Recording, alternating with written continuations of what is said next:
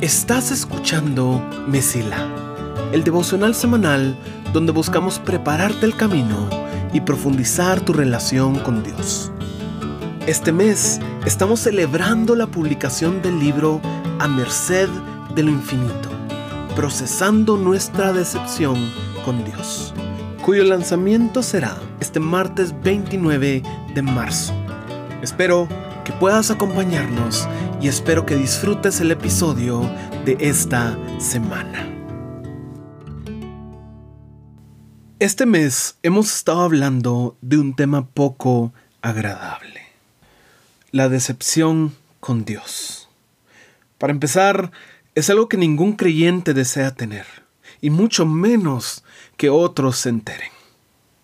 Pero, por más que intentemos evitarlo, o queremos no discutirlo, sigue ocurriendo en nuestras vidas, muchas veces por la mano de Dios. El libro que estamos celebrando este mes trata con eso. Como la decepción con Dios es un proceso por el cual Dios mismo nos lleva para nuestro bien. Pero eso es el libro. Y aquí lo que tenemos es un devocional. Hemos platicado temas tangentes aquí, como las temporadas oscuras y que no automáticamente significan que estemos lejos de Dios. O como no solo se vale llorar, sino que es importante y necesario llorar para procesar todo lo que Dios está haciendo en nosotros. La semana pasada tocamos algo muy importante, que son las verdades eternas, las cosas que tenemos que oír especialmente cuando no queremos.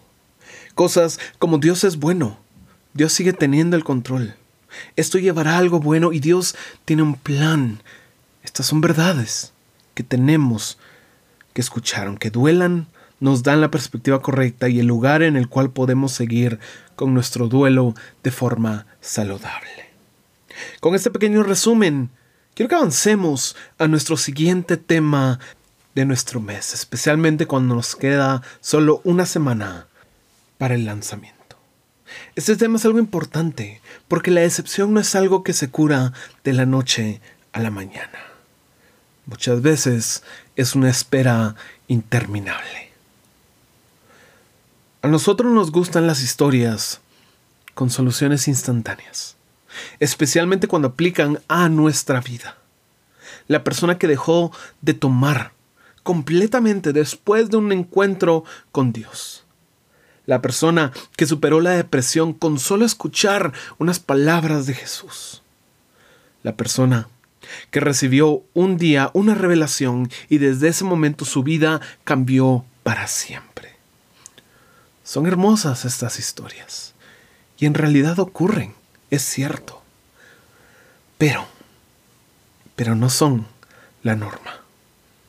En serio me encantaría decirte que si tan solo oras lo suficiente, ya no tendrás que lidiar con este sentimiento. Sería increíble poder alentarte diciendo que estás a un solo encuentro de ganar esta batalla por toda la eternidad. Pero muchas veces, la mayoría de veces me atrevería a decir, no va a ser así. ¿Por qué? Porque Dios utiliza más procesos momentos. Si tú te encuentras en una situación difícil, es tentador pensar que si tan solo hay unas, si tan solo lees tal libro, si tan solo pasas horas en su palabra, que tú vas a poder adelantarte en el proceso y rápido vas a salir. Lo siento, en serio lo siento, pero la vida no funciona así. Dios no funciona así. No puedes adelantar tus procesos como tal vez adelantabas tareas en la escuela. No se trata del resultado, la nota que sacas, se trata de un ser que te está llevando de la mano día a día para transformarte a la imagen de su Hijo. Aquí no hay atajos y aquí no hay forma de saltarse partes del proceso. Los procesos de Dios muchas veces llevan años. a veces décadas. Y a menudo nos encontraremos luchando con lo mismo por un largo tiempo. Yo sé, no es alentador, no es motivante, no es el mensaje de que tú tienes el mundo en la palma de tu mano si tan solo sigues estos simples tips. Pero es la verdad. Dios no es nuestro peluche, ni nuestro genio personal. Es el Dios del universo ante el cual no hay nada que podamos hacer para obligarlo a someterse a nuestra voluntad. Es increíble cuando podemos aceptar su voluntad. Realmente es algo bueno. Pero Dios no necesita que la aceptemos, porque de todas formas Él va a hacer su voluntad. Es una perspectiva diferente, ¿no crees? Dios cumplirá su propósito en mí y en ti. No depende de qué tan espirituales seamos, de cuántas veces llegamos a la iglesia, depende de lo bueno que es Él es a la vez alentador porque no podemos fallar en ese propósito. Y a la vez aterrorizante pensar que no controlamos el proceso. Es una espera que no parece terminar nunca. Nosotros queremos llegar ya, ya a nuestro destino, pero Dios se toma su tiempo en llevarnos hasta ese punto. Y para mientras, esperamos. Esperamos y esperamos. Sería cruel y demasiado simple decirte que tengas paciencia. Algo que hacemos a menudo en las iglesias. Es decir, no te preocupes. Los tiempos de Dios son perfectos. Ya llegará tu momento. Tú solo ten paciencia. Es algo tan espiritual, tan maduro y tan falso. ¿Cómo sé que es falso? porque así no actuaron las personas en la Biblia. La palabra de Dios. Ellos no lidiaron con la espera a través de ayuno y oración, de alcanzar este estado de paz interna en el cual uno flota. No, no, no. Eso se espera en nosotros hoy. Pero la forma en la cual ellos procesaban la espera, ellos se enojaban con Dios y llevaban ante Él su enojo. ¿No me crees? Vamos a un salmo. Salmo 10 empieza de la siguiente forma. Oh Señor, ¿por qué permaneces tan distante? ¿Por qué te escondes cuando estoy en apuros? Salmo 10, versículo 1. ¿Qué? ¿Cómo se atreve alguien a hablarle así a Dios? Si escuchamos algo parecido en la iglesia, ya lo hubiéramos echado llamándolo hereje. Pero no. Este es un versículo en la Biblia. Ahora, aclaremos algo. Dios no es distante. Dios no se va cuando tenemos problemas. Dios siempre está cerca. Es parte de las verdades eternas que tenemos que oír. Para más sobre eso, escucha el episodio anterior. Pero, es verdad que el salmista sentía que Dios estaba distante. Cuando leemos la Biblia pensamos que todo fue escrito para nosotros, para que nosotros lo leamos y nosotros aprendemos, pero olvidamos que muchas cosas que se escribieron no eran para darnos material para aprender. Se dijeron porque alguien tenía que decirlas. El salmista no está enseñándonos que Dios es distante, no, está expresando su frustración. ¿Y sabes algo? Los siguientes 10 versículos son pura queja. Son una queja ante Dios de por qué los malvados prosperan. Te leo una parte. Dice, los malvados son demasiado orgullosos para buscar a Dios. Parece que piensan que Dios está muerto. Sin embargo, prosperan en todo lo que hacen.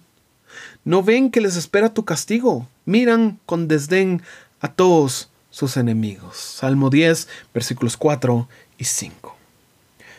Esto es una queja, no es una lección dominical, es una simple y sencilla queja de una persona que está frustrada con su situación, de ver personas malvadas que les va bien y como los justos no hay forma de encontrar descanso. es una queja ante Dios. Quedarse callado y guardarse todos los problemas no es madurez.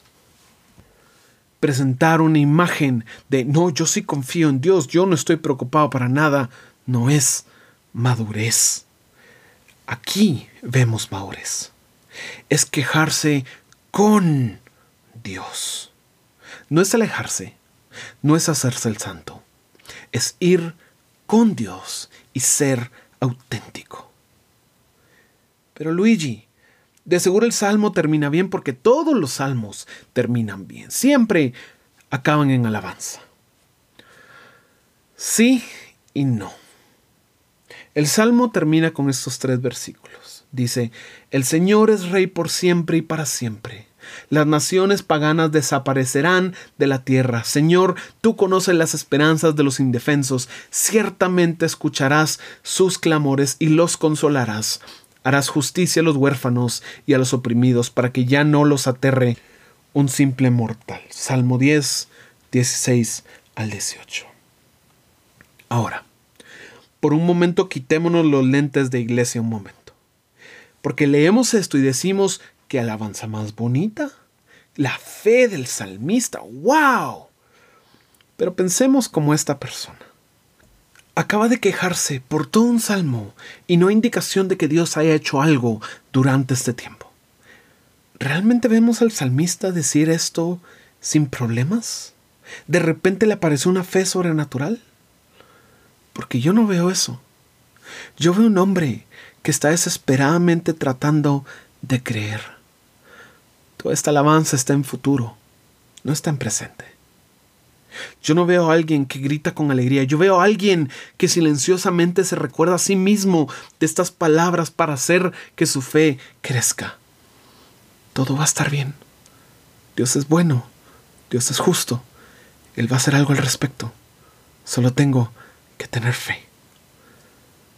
Él va a escuchar los clamores de los indefensos, los va a consolar. Él va a hacer justicia, Él va a hacer justicia. Eso escucho yo en este salmo.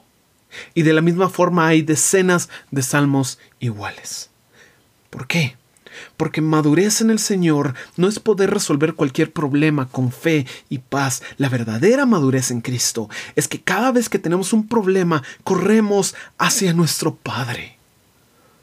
Es que sabemos que no somos ni seremos lo suficientemente fuertes para hacerlo por nuestra cuenta. Así que necesitamos ayuda. Y esa ayuda se verá como queja muchas veces.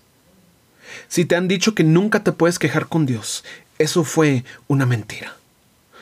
No te lo digo yo. Lee tus salmos, lee Job, lee Eclesiastés y te darás cuenta de todas las personas que Dios permitió que se quejaran con Él y de los cuales fue parte del proceso sus quejas. Al final del día, no podemos hacer que la espera sea más corta, por más que querramos. Pero muchos están tratando de hacerla más difícil aún, soltando la mano del ser que quiere ayudarlos a través de la espera. Tú tienes acceso a Dios por la sangre de Jesús. Él no escucha mis oraciones más que las tuyas. Si tú no quieres aprovechar esa relación. Es por tu cuenta que has decidido sufrir más de la cuenta. Deseo que tú tengas conversaciones auténticas con el Señor y que tu camino se mantenga siempre despejado. Gracias por escuchar. Si este episodio fue de bendición para ti, puedes ayudarnos a crecer al compartir el devocional en redes y enviándolo a las personas que sientes que necesitan escucharlo. Gracias por ser parte de Mesila.